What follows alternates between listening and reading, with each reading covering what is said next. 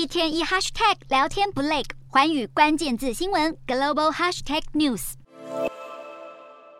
联合国气候变迁大会即将在本月六号在埃及展开。原本英国新任首相苏纳克以需要专注在改善民生、经济等国内任务为理由，不打算出席峰会。不过二号他突然在推特宣布即将要出席峰会。推文中他强调，如果没有在气候变迁上有所行动，就没有长期的繁荣。这样一百八十度态度的大转变，被认为和前首相强生决定出席峰会有关。有英国国会议员就调侃。